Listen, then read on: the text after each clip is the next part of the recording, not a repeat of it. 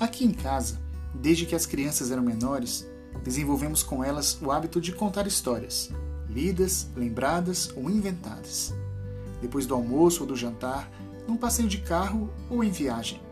Assim, temos visto o gosto pelos livros e pelas letras se desenvolvendo nelas e em nós, e novos mundos se abrindo, com imensas possibilidades de comunicação, criatividade e educação. De tanto ouvir, lê, pai, quase mudo meu nome. Brincadeiras à parte, e apesar do cansaço natural que sentimos ao final de um dia de trabalho, é ótimo ser metralhado por eles com um pedido desses.